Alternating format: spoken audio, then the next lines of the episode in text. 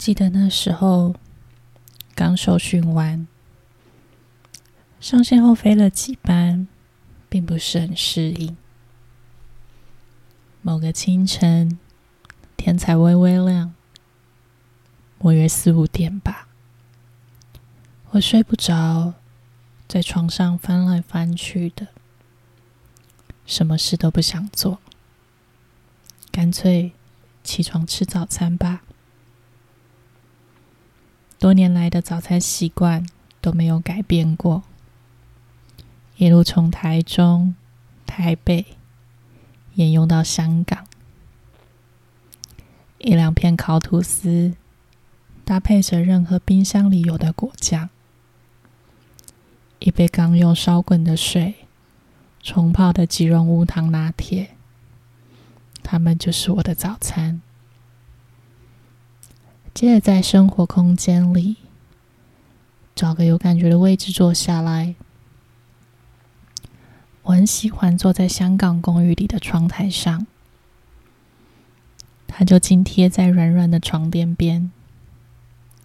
咖啡色的木板上有层层叠叠的纹路和些许斑驳的油漆，这些是时间留下来的使用痕迹吧？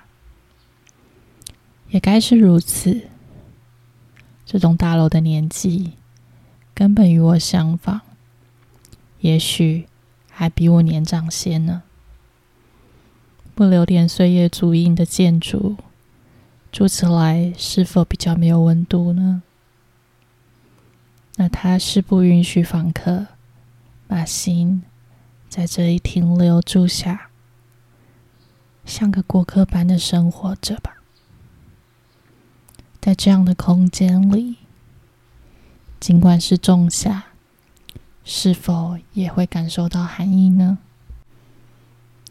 独自享受这一天当中无人打扰的片刻，安静到自己的呼吸声都听得好清楚。